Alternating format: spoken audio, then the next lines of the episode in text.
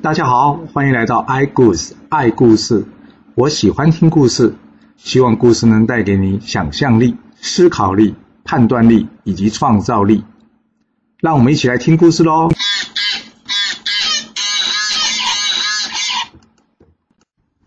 上次说到呢，这王魔想要砍掉姜子牙脑袋，他有没有成功？当然没有，不然这故事就结束了，对不对？这王魔正准备砍下姜子牙脑袋的时候呢，突然之间，文殊广法天尊驾到，他大喊一声：“道友，不可以啊！姜子牙还可以救，不要杀。”王魔一看，诶，文殊广法天尊来这干嘛？这文殊广法天尊则告诉王魔说：“道友，这姜子牙是奉命去张贴封神榜的人，你不可以杀了他。当初我们三教共立封神榜，你们教主有说过，在西周与商朝大战的中间，千万不要出山，不然都是封神榜上有名之人。”你为什么会出山呢？你听这话是什么意思？什么叫做封神榜上有名之人？文殊广法天尊意思就是，只要出山都会死啊。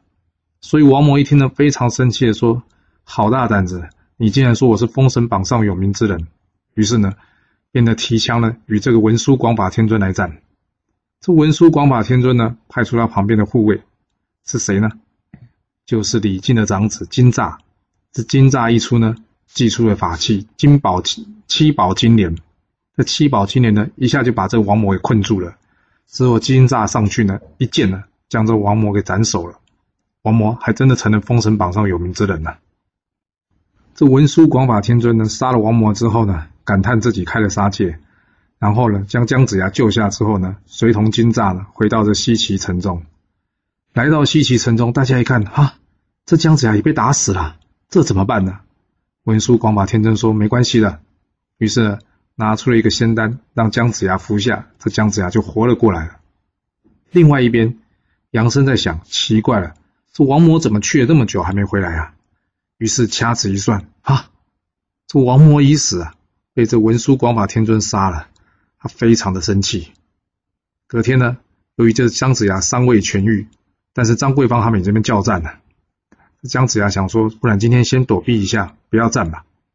这金吒则是告诉姜子牙说：“不碍事的，出战吧，有我保护你。”于是呢，金吒、哪吒跟这个姜子牙呢三个人一起出去。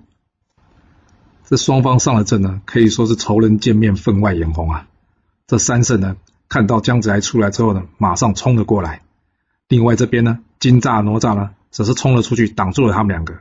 于是五个人呢混战成一团，在旁姜子一看，好机会，抛出了手中的打神鞭。这打神鞭呢往空中一抛，落了下来，正中这高有钱，打了他脑浆爆了出来。旁边的杨生一看，哇，怎么会这样？想要过来救这个高有钱，没想到哪吒却挡住他。杨生一看，去把这个魔哪吒这个乾坤圈呢给收了下来，正准备收这哪吒乾坤圈呢，却没想到呢。被金吒的法宝七宝金莲给困住了，被七宝金莲呢困住之后呢，动弹不得的杨生呢，接着被金吒一剑斩成了两段。这张桂芳与凤麟一看，糟糕，连续死掉两个道长，于是赶快出手相助，但是，却冷不防的呢，从旁边呢杀出了黄天祥。这黄天祥呢是黄飞虎的儿子，他正骑着白马，穿着银甲，手持长枪呢冲了出来。这风铃万万没想到，怎么会突然间多了一个人出来？于是呢，当场被这黄天祥给刺死了。这张桂芳呢，马上鸣金收兵，赶快退回营中。退回郑州呢，张桂芳与这个李兴霸商议呢，赶快呢修书给文太师，请他派兵来救。当天，姜子牙呢犒赏众将，奖励大家有功之人。这个时候，金吒建议姜子牙，要不这样，我们明天呢乘胜追击。隔天，姜子牙出来叫阵，说：“张桂芳，给我出来！”张桂芳一听，可恶啊！你这个卖猪肉钓鱼的老头也敢出来叫战？于是呢，张桂芳冲了出去。姜子牙这边呢，则是派出黄天祥来接战。为什么派黄天祥？因为张桂芳并不认识黄天祥，没有办法把他叫下马来。就这样，黄天祥与张桂芳大战了起来，双方平分秋色，不分上下。这时候呢，姜子牙再叫众将齐出去包围这张桂芳。在旁李兴霸一看，哎呀，糟糕，这么多人！于是呢，想要去救出这个张桂芳来，而金吒呢，则在这个时候冲了出来，拦住了李兴霸。两个人打了起来。这样子来看，好机会，抛出他手中的打神鞭。没想到李兴霸早有准备，一看到哦，打神鞭一出来，李兴霸知道这打神鞭厉害，于是便逃了出去。可怜的张桂芳呢，被众将围在中间，一看没有办法逃出去了，最后呢，他竟然自尽，以谢这个国恩。这李兴霸呢，一路逃走，逃到路上呢，突然见到路上来了一位小道人。他问这个小道人说：“小道士啊，你是谁呀？”小道士说：“我的名字叫做木吒，我是普贤真人的徒弟。那请问你叫什么名字呢？”李兴霸说：“我叫李兴霸。”这木吒说：“这么巧，我师父说，要是我下山遇到李兴霸，必须将他抓了起来。”这李兴霸一听呢，非常生气，就与这木吒站了起来。但是木栅技高一筹，将李兴霸给杀了。带上了李兴霸的首级呢，这木栅呢前去西岐报道。姜子牙非常高兴啊，金栅、木栅、哪吒三兄弟都到西岐来了。而另外一边呢，张贵邦求救的信呢，已经来到文太师的手上了。他拿到信一看呢，哈，我竟然已经死掉了三个道友了，他非常的难过。其实文太师不知道，这时候张贵邦以及李兴霸已经战死了。文太师除了难过之外，他更是生气，于是呢，决定出征了。在旁的鲁雄呢，则告诉这文太师说：“太师不用急，就由我去出战吧，你还是留在朝歌。”文太师一看，鲁雄头发都白了，心里有些疑虑。这鲁雄说：“你觉得我老不能打吗？其实我可是跟张贵邦一样厉害的呢。”文太师心里想说：“好吧，就派老将军出战吧。”另外叫上了毕众游魂来说：“你们呢，两个去随军过去，去协助这个鲁雄。”这毕众游魂一听：“哎哎，文太师，我们两个是文官呢，你怎么派我们出去啊？”文太师说：“我看你们两个还蛮机灵的，协助鲁将军一定可以帮助他的，就去吧。从军可是报国呢。”这毕众游魂被文太师一叫呢，可以说是哑巴吃黄连，有苦难言呐，心中暗暗叫苦，但是也只好随鲁雄出征了。这个鲁雄呢，兵才刚到武关呢，就听到文张贵邦战死了，于是呢，叫大家呢将军队呢驻扎在岐山之下，并且先回报文太师这件事情。另一头呢，这个伯建呢将封神台已经造好事情呢，通知了姜子牙。那姜子牙呢需要去那边呢挂封神榜，于是，在告诉武王之后呢，他命武吉跟南宫适去岐山防守，防止这鲁雄进攻。这南宫适跟武吉到了岐山之下，才发现哇，这边都没有树，好热啊！这怎么可能守得住？光热就热死人了。于是呢，赶快请人回去跟着姜子牙讲。没想到呢，姜子牙就告诉他们说：“那好吧，你们将军队移往山顶吧。”他们一想，山顶更热哎，姜子牙怎么会这样下命令呢？但是军令已下，也没有办法，只好将这军队呢移到了山顶。心里想说：“哇，这样不是死得更快啊？”没多久呢，姜子牙军队便与过过来呢，跟这两个人合兵了。在旁边的那个鲁雄一看呢，笑着说：“姜子牙，哼，果然是不懂用兵。这么热的天气，还到这山顶上，离开水源，我都不打你，你自己就热死了。”到了这岐山上面呢，姜子牙命这武吉呢造了三层土台，还送给很多人大衣跟棉袄。士兵呢都搞不清楚，想说已经快热死了，还送我们大衣。是想我们死快一点吗？姜子牙说：“准备吧，待会就用上了。”当这五级三层土台造好之后呢，姜子牙则登台施法，不久呢，便刮起了风来了。在山下的鲁雄想说：“哎呦，突然间天气变好了，还蛮开心的。”但是没多久，鲁雄的担心才开始要来了。为什么呢？因为不但是刮风，还开始下雪了。炎炎夏日。这岐山突然下起大雪来，这山上呢积雪两尺，山下呢积雪四尺，也看那个雪呢越积越厚。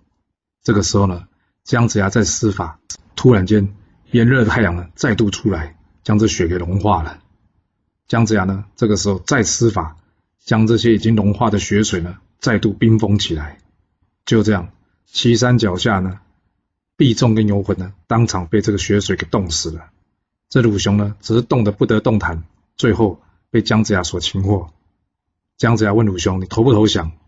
这鲁雄说：“宁可死，不愿意降。”于是呢，姜子牙将毕仲、游魂及鲁雄三个人给杀了，并用他们的人头来祭拜这个封神台。这鲁雄兵败的事情呢，已经到了泗水关韩龙这里了。泗水关韩龙呢，赶紧去报告这个文太师。文太师一听，不会吧，这么快就战败了？该我出征了吗？盘门大臣呢，则是告诉文太师说：“太师，你忘了，还有加梦关的魔家四将啊，有他们四个人过去，一定能获胜的。”文太师一听，对啊，魔家四将很厉害的，就让他们出战吧。这封神台完工，姜子牙将这个封神榜挂好之后呢，便回到西岐城了。另外一边呢，魔家四将收到文太师的军令，于是呢，前往这西岐城下，准备向姜子牙发动攻势了。姜子牙看到魔家四将一来，于是问大家说：“可有人认得这魔家四将吗？”黄飞虎则是报告说：“魔家四将总共是四位，一位是魔礼青，一位是魔礼红，一位是魔礼海，一位是魔礼寿。魔礼青呢，手中有一把青云剑，可以施地水火风的法术。这风呢，有如万箭飞飞过来，而这火呢，火光烈焰，瞬间可以将人烧死。这魔礼红呢？”使出一把混元伞，张开伞呢，日月无光；转动伞呢，大地震动。至于魔礼海呢，则是使用琵琶，它的功用呢，就像青云剑一样。最后一个是魔礼寿，魔礼寿呢，有一个花狐雕，长得像大白象，专门吃人的。姜子牙一听，诶，你怎么那么熟啊？黄飞虎说呢，这四个人呢，曾经是我的手下，我们当时出征东海时，我就看过他们用过他们的法器。非常的厉害，姜子牙一听，哇，又是会法术的人。姜子牙最差的就是法术了，该如何是好呢？他没有办法可以破这法术啊。这金吒、木吒则是建议姜子牙，既然天意属州，吉人天相，就打吧，不会有事的啦。姜子牙想想，对啊，我师父也这么说。于是隔日就出战。这魔家四将骂着姜子牙。你为什么不守好这西岐城，反而出兵造反呢？姜子牙则回复他们：“不对啊，我们一直都在西岐城啊，反而是曹哥一直无端的派兵出来攻打我们，我们是无奈才还击的。”这魔家四将呢，嘴巴上说不赢姜子牙，于是恼羞成怒，就问姜子牙：“反正一句话，要么就投降，要么你就来一战吧。”于是呢，双方众将齐出，法宝尽上。这哪吒呢，使出了乾坤圈；金吒使出了七宝金莲。没想到呢，这魔礼猴混元伞一张开呢，将这两个法器都收了走。这姜子牙原先在旁看准机会，丢出了打神鞭，但是因为这魔家四将是人呐、啊，并不是修道仙人，所以根本没用。反而呢，被魔礼红的这个混元伞也收了走。就这样一场混战下来，西岐死掉了九个将军，士兵死伤无数。而魔家四将这里呢？几乎毫发无伤啊！这姜子牙可是泄气了。隔日，姜子牙就挂起了免战牌。这魔礼钦说：“还有这种事啊？你挂免战，照打！”于是呢，继续派兵攻城。姜子牙呢，命金吒、木吒、哪吒三个人出战，死守了这个城池。这魔礼钦发现呢，这攻城并没有那么容易，眼见死伤无数呢，却攻不下来，于是便退了下去。看到姜子牙虽然败而不乱，而且治军严谨。这魔家四将知道呢，姜子牙呢也是个有能力的人，于是便暂缓攻城，按照魔礼红建议呢，不攻城，改为围城，想说西岐一个孤城，只要围住他一两个月没有粮食，这姜子牙就不战自败了。但同一个时间呢，战事一拖久，曹哥的弱点也显示出来了。什么事情呢？就是他府库空虚，不耐久战，还是需要速战速决啊，因为他们没有足够的粮食了。所以魔家四将当晚决定了，将他们四人的法宝呢丢出来，到这西岐城的上面，将这西岐城呢变成汪洋一片，用大海将整个西岐城给淹没。既然有这个方法，为什么之前不用啊？主要是因为这个法术呢杀伤力太大了，一旦使用，等于是要灭了整个西岐城，所以四个人没有考虑使用。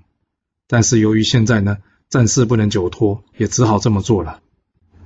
这另外一边的姜子牙呢，正在跟大家讨论的如何击退这魔家四将。突然间一阵大风吹来，将这军旗给吹断了。这军旗一断呢，在军队来说是很不吉祥的征兆。姜子牙想说不对啊，没事军旗不会断啊，于是赶快卜卦。哇，这一卜卦吓到了，因为他知道魔家四将呢要用海水呢把这个整个西岐给淹了。于是姜子牙呢先祭起了法术，借来了北海海水，包围住了西岐，想保护西岐，让这个魔家四将法术无用。另外一边呢，在昆仑山上，元始天尊也知道这件事了，于是呢，他将他琉璃瓶中的净水洒出，三光神圣呢，保护住了西岐城。这魔家四将隔天一看，哎，西岐城毫发无损哎，哇，法术无效，看来城中也有会法术之人，于是无奈只好继续围城了。但粮食不够的问题呢，也是困扰。但粮食不够的问题呢，不只是困扰着魔家四将，同一个时间呢，也困扰着姜子牙。因为粮官告诉姜子牙：“报告军师，我们的粮食已经不够了，大概呢，只能支撑十天。”姜子牙一想：“糟糕啊，军队没有粮食就会乱了，这该如何是好呢？”这时候，黄飞虎是建议：“要不要这样？”我们向城中有钱的人来借一些粮食，到时候呢，加些利息还给他们，好不好？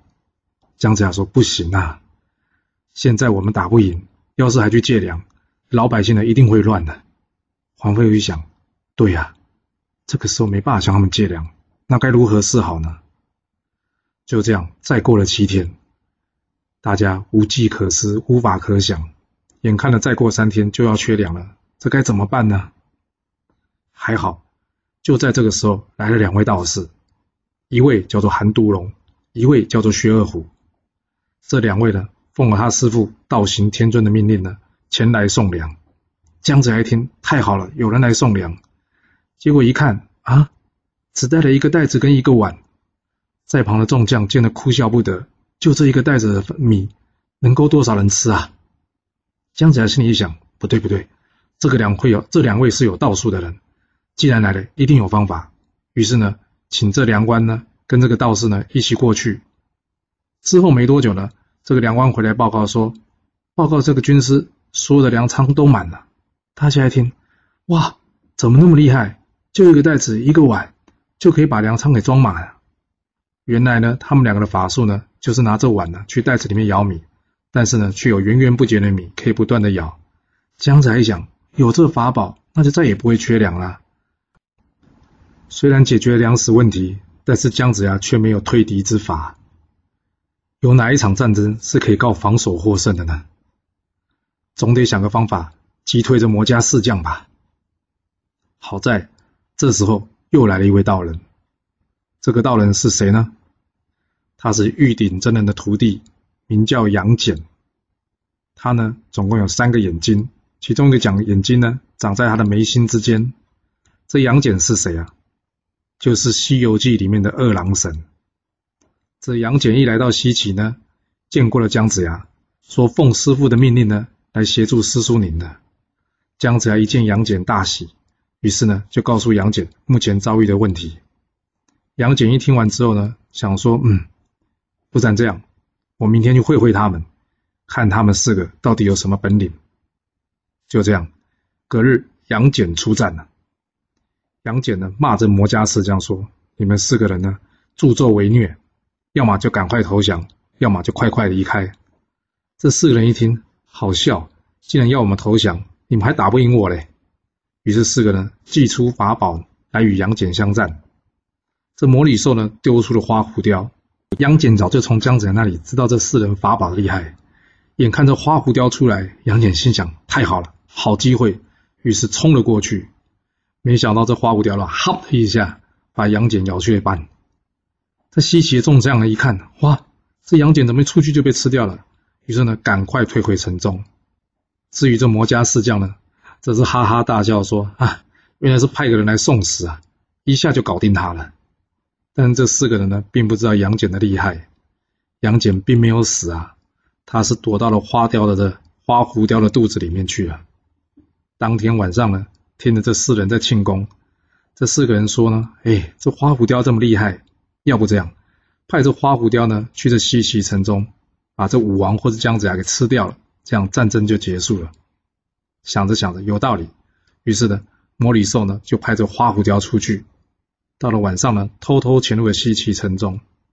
来到了西岐城中呢，这杨戬呢，知道花狐雕已经到西岐城了，于是呢，用手一捏，痛着这花狐雕哇哇大叫，这花狐雕的心脏啊，当场被杨戬给捏碎了。之后，杨戬一剑呢，将这花狐雕呢斩成两段，从花狐雕的肚子里面跑了出来。